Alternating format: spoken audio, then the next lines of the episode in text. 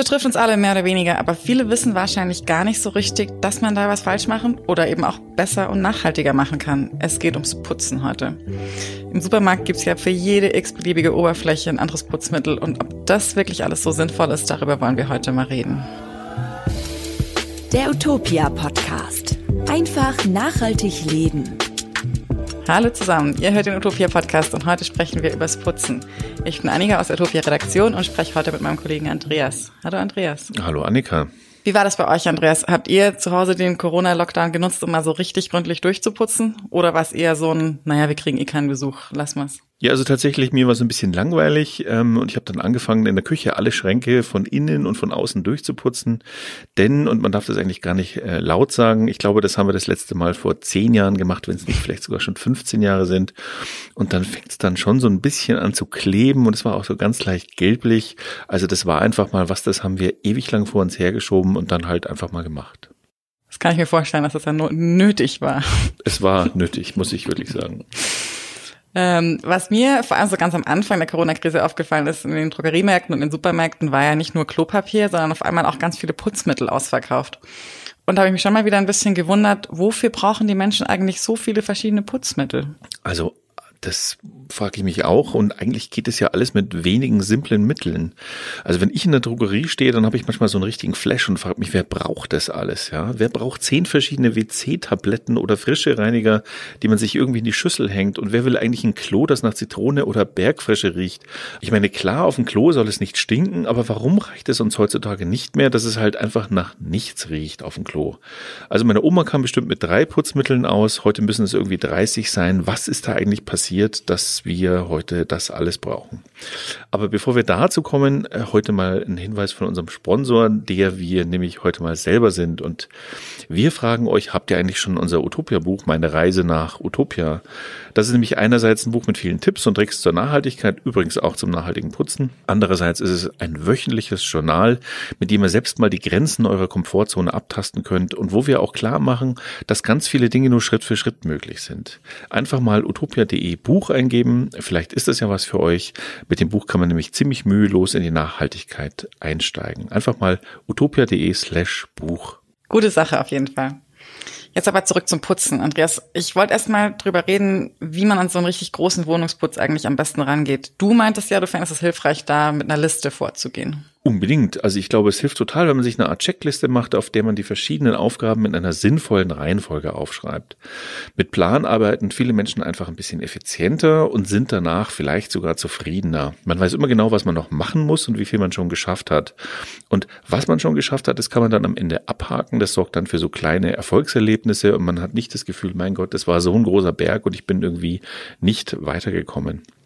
Ich finde übrigens, dass es auch für Partner ein guter Weg ist. In vielen Haushalten gibt es ja so eine gewisse Putzungerechtigkeit. Ähm, der eine hat immer das Gefühl oder die eine hat immer das Gefühl, dass sie zu viel machen und die anderen haben das Gefühl, dass sie zu wenig machen. Und wenn man so einen Plan hat und sagt, du machst das und ich mach das, dann hat man am Ende das irgendwie gerecht verteilt. Und selbst wenn man dann mal das Gefühl hat, man hat es ungerecht verteilt, dann kann man darüber reden und sagen, hey, das müssen wir irgendwie anders aufteilen, weil äh, ich möchte auch ein bisschen was von meiner Zeit haben. Das hört sich doch nach einer guten Sache an. Und wenn man es klug macht, dann putzt man ja auch nicht einfach irgendwas, ähm, was dann sowieso gleich wieder dreckig wird, sondern man macht das in einer klugen Reihenfolge.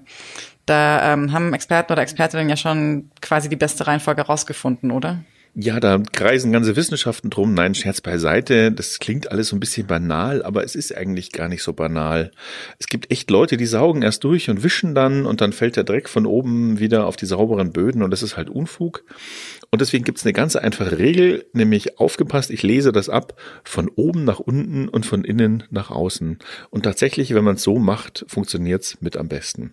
Wir haben das auch mit vielen Details mal ausformuliert und als Liste auf Utopia gepackt. Den Link ähm, nehmen wir in die Podcast-Beschreibung mit auf. Da könnt ihr euch das mal in aller Ruhe reinziehen. Alles klar. Dann lass uns mal zurück zu den Putzmitteln kommen, über die wir eingangs kurz gesprochen haben. Und zwar gibt's davon ja eigentlich nur ganz wenige, die wir wirklich brauchen. Und alles andere kann man sich auch einfach sparen. Viele Leute sagen sogar, man braucht eigentlich gar keine Reinigungsmittel aus dem Supermarkt oder aus dem Drogeriemarkt, sondern nur so eine Handvoll Hausmittel. Genau, es gibt auch ein paar ganz einfache Gründe, warum man ruhig auf die ganzen Reinigungsmittel aus dem Supermarkt oder dem Drogeriemarkt verzichten kann. Grund Nummer eins, du sparst einfach Verpackungsmüll. Wenn du deine Putzmittel aus ein paar Hausmitteln selber mixt, dann fällt viel weniger davon äh, an.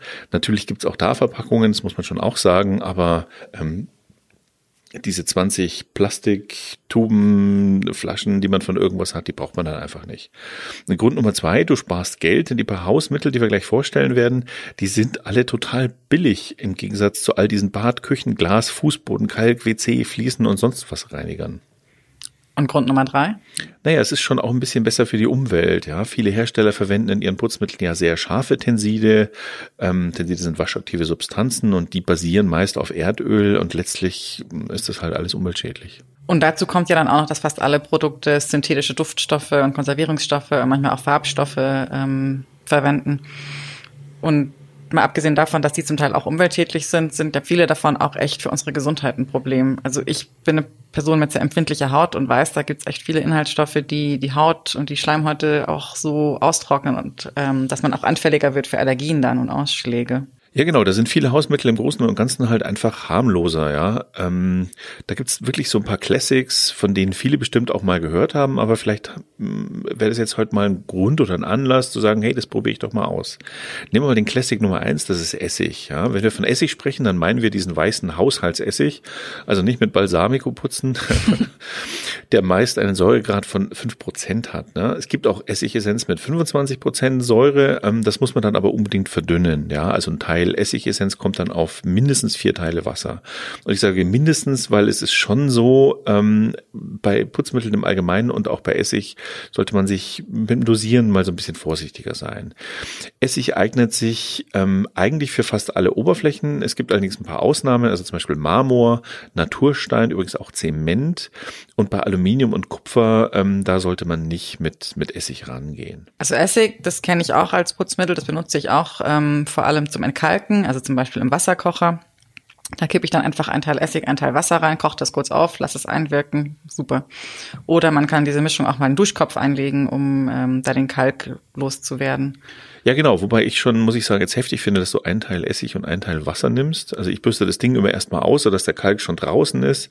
Und dann nehme ich eher so zehn Teile Wasser und ein Teil Essig. Und ich lasse es ehrlich gesagt erst aufkochen und dann kommt bei mir der Essig rein, weil ich habe mit Essig beim Kochvorgang schon so manche Überraschungen erlebt, aber da macht's halt jeder, wie er denkt. Naja, vielleicht kommt es auch einfach ein bisschen drauf an, wie empfindlich deine, deine Geräte sind oder wie empfindlich deine Nase ist. Ähm, Gibt es bestimmt viele Möglichkeiten, wie man damit umgehen kann. Absolut. Ich wollte jetzt auch nicht deine Art, Essig einzusetzen, kritisieren. Übrigens kann man mit Essig auch richtige Putzmittel herstellen. Also die Essigmischung, die du in deinen Wasserkocher füllst, die kannst du zum Beispiel auch als Glasreiniger verwenden. Ähm, ich verwende eigentlich gar nichts anderes ähm, für fürs Fensterputzen als genau so eine kleine Essig-Wassermischung. Ähm, Was auch geht, man füllt die Schalen von Zitrusfrüchten in ein verschließbares Glas, das man dann mit Essig auffüllt. Und wenn man das Ganze dann so zwei Wochen stehen lässt und durch ein Sieb gießt und dann nochmal mit Wasser verdünnt, etwa eins zu eins, ähm, dann hat man auch eine, eine sehr schöne, ja, wie nennt man, ein sehr gutes Putzmittel, das man halt selber gemacht hat. Da gibt's auch jede Menge Anleitungen im Internet. Kurz gesagt, Essig ist super und das nicht nur im Salat. Aber das sei auch nochmal gesagt, es gilt das gleiche wie bei Putzmitteln. Lieber weniger nehmen und sich langsam rantasten. Naja, und außerdem werden manche Leute jetzt sagen, also diesen Essiggeruch, den finde ich schon echt heftig und das will ich eigentlich nicht in meiner Wohnung haben, ne? Ja, absolut. Ähm, ich finde es schon auch heftig. Wen das stört, der kann zum Beispiel Zitronensäure nehmen oder Zitrone. Die Zitronensäure hat eigentlich sehr ähnliche Eigenschaften wie die Essigsäure. Die kann man sehr gut zum Entkalken verwenden. Ähm, und ich zum Beispiel nehme Zitronensäure beim Wasserkocher eher zum Entkalken als Essig. Ähm, Zitronensäure ist auch besser bei bestimmten Anwendungen, also zum Beispiel bei Silikonfugen oder Silikondichtungen. Da gilt Zitronensäure als besser als Essig, weil Essig nämlich Silikon eingreift. Wobei es jetzt aber nicht so ist, dass wenn man da einmal mit Essig drüber gewischt hat, dass dann schon das Silikon irgendwie sich auflöst oder so. Also da geht es schon um die, um die längerfristige Anwendung. Das Gute an Zitronensäure ist auch, dass man es als Pulver kaufen kann. Dann hat man zum Beispiel keine Plastikflasche drumherum, sondern nicht immer, aber auch nur eine Papierverpackung und spart sich auf diese Weise den Plastikmüll. Anstelle der 1 zu 1 Essigwassermischung von vorhin, also 1 zu 1 mit Essig, nicht 1 zu 1 mit Essigessenz, nimmt man hier einfach ähm, oder meistens ein paar Esslöffel Zitronensäure auf Wasser und benutzt es dann genauso wie Essig. Man kann übrigens das Pulver, also das Zitronensäurepulver, auch als Weichspüler für weiße Wäsche benutzen.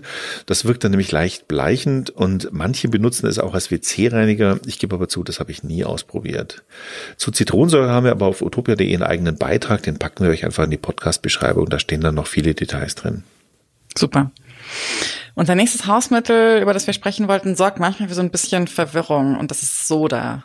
Soda, so wie wir den Begriff im Deutschen verwenden, heißt korrekt eigentlich Natriumcarbonat und man findet es meistens unter dem Namen Waschsoda oder reine Soda im Drogeriemarkt oder im Supermarkt. Man sollte das aber eben nicht verwechseln mit Speisesoda, was bei uns meistens als Natron verkauft wird. Ähm, wenn man Soda verwendet, sollte man so ein bisschen vorsichtig sein, also längeren Hautkontakt besser vermeiden und es auch besser nicht in den Mund oder in die Augen kriegen. Mit Soda kann man vor allem richtig gut Fett wegkriegen. Und äh, man kann zum Beispiel auch ähm, ganz einfach ein Flüssigwaschmittel herstellen, indem man das Soda mit Zitronensäure und Kernseife und Wasser kombiniert. Ähm, wir haben da eine ganz einfache DIY-Anleitung auch auf der Website. Wir, setz, ähm, wir packen euch da noch den Link in die Podcast-Beschreibung. Diese Kombination, die Kombination Soda, Kernseife und Wasser funktioniert übrigens auch als Spülmittel ziemlich gut. Da gibt es aber noch mehr Anwendungen. Soda und Essig ergeben zusammen nämlich einen effektiven Abflussreiniger. Einfach vier Esslöffel Waschsodapulver in den verstopften Abfluss geben und circa eine halbe Tasse Essig hinterher kippen. Das blubbert dann so richtig, dann muss man in Deckung gehen, naja, Scherz beiseite, also zumindest in der Nähe bleiben, einfach ein paar Minuten warten und dann viel warmes Wasser hinterher kippen.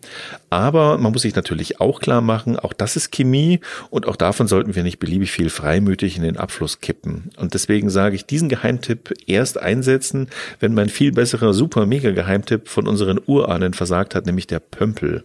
Weißt du, was ein Pömpel ist? Na, diese, diese Holzstange mit diesem rostroten. Absolut, mit dem, mit dem Gummiding unten, ne? unten dran. Es gibt, also, es gibt ein paar Leute, die wissen nicht mehr, was ein Pömpel ist. Ich empfehle das.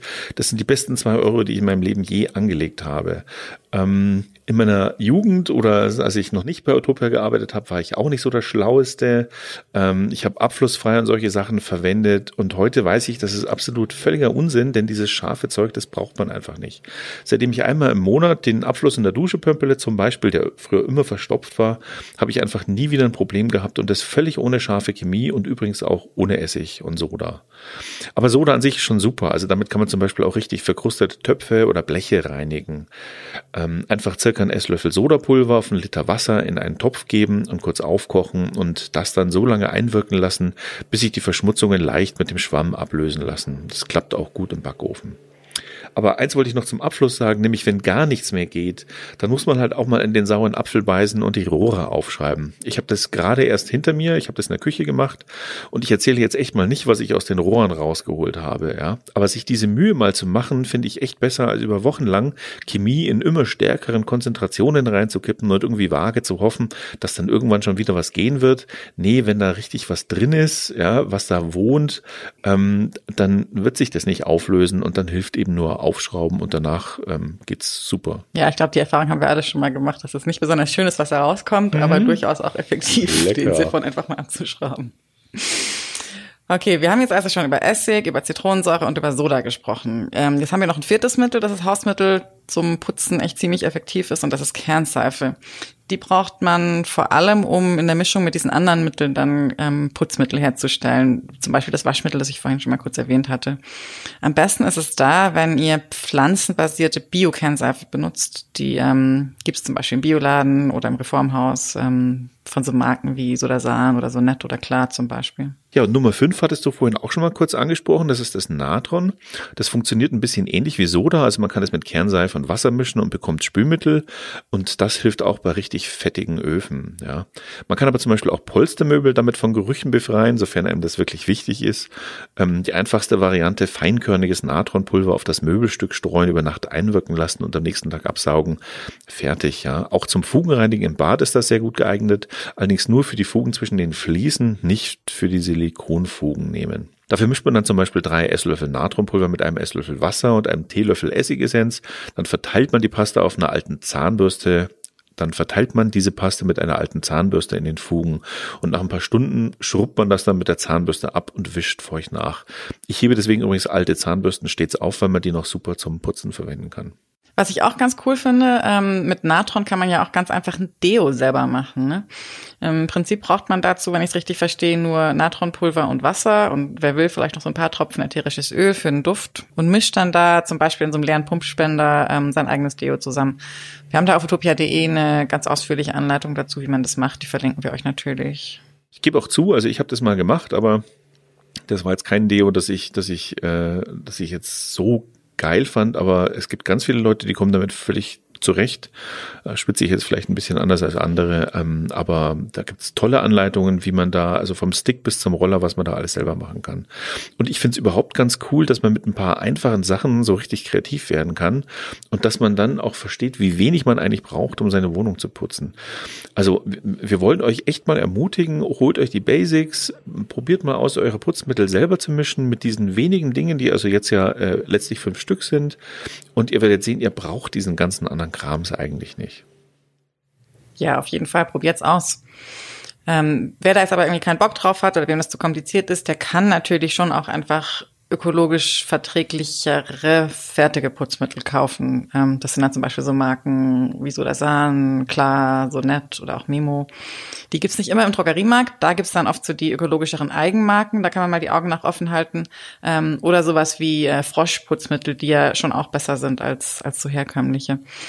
Ähm, aber diese ähm, Ökomarken äh, gibt's in fast allen Bio-Supermärkten, wenn man da einfach mal genau hinschaut. Und viele Mittel gibt's auch in Online-Shops, zum Beispiel bei Waschbär oder bei Memo Life oder bei Pure Nature. Da gibt's dann teils auch noch so Dinge wie so Ökoschwämme und Schwammtücher und Bürsten und so, über die wir jetzt noch gar nicht gesprochen ja, haben. Ja, stimmt, Mensch, das haben wir gar nicht erwähnt. Also benutzt bitte nicht diese Billigplastikschwämme, auch wenn die schön bunt sind. Da gibt's nämlich echt Besseres. Und da habe ich zwei Tipps, nämlich den Lufferschwamm und das Kupfertuch. Der Lufferschwamm ist also praktisch wie ein Schwamm, aber der wird aus dem sogenannten Schwammkürbis beziehungsweise der Schwammgurke gemacht. Also ist ein echtes Naturprodukt und daher völlig plastikfrei. Und ähm, ich finde es ein Top-Ersatz für diese bunten Schwammtücher Tücher aus Plastik. Und das Kupfertuch finde ich auch äh, toll, ähm, oder auch Kupferschwamm wird es genannt. Das ist super, wenn du ganz üble Verkrustungen hast, ja, und wenn du diese Verkrustungen mit einem normalen Schwamm bearbeiten würdest, dann würde das ganze Zeug in dem Schwamm hängen bleiben und das kriegst du nie wieder raus. Aber ähm, so ein Kupferschwamm, den kannst du waschen, den kannst du in der Spülmaschine tun, hängt so ein bisschen vom Schwamm ab und dann ist der hinterher wie neu und ähm, der hält ewig. Das sind doch echt gute Tipps. Finde ich auch. Also egal, welche Mittel ihr jetzt am Schluss verwendet, der wichtigste Punkt, über den wir nochmal sprechen müssen, der wichtigste Punkt bei allem ist einfach, ähm, weniger ist mehr. Ne? Das gilt für herkömmliche Mittel, das gilt für Ökomittel und das gilt auch für Hausmittel. Verwendet diese Mittel einfach immer sparsam. Das ist für euch und für die Umwelt am besten. Ja, und wir machen es deswegen auch ein bisschen kürzer und hören jetzt auf. Freuen uns aber, wenn ihr nächste Woche wieder uns zuhört. Ähm, bis dahin freuen wir uns, wenn ihr den Abo-Button klickt, wenn ihr eine gute Bewertung bei Apple Podcasts oder den anderen Apps hinterlässt oder wenn ihr Vorschläge habt und an die Redaktion at utopia.de mit dem Betreff Podcast schickt, dann freuen wir uns auch und überlegen uns, was können wir draus machen. Macht's gut. Ciao und bis bald. Der Utopia Podcast. Einfach nachhaltig leben.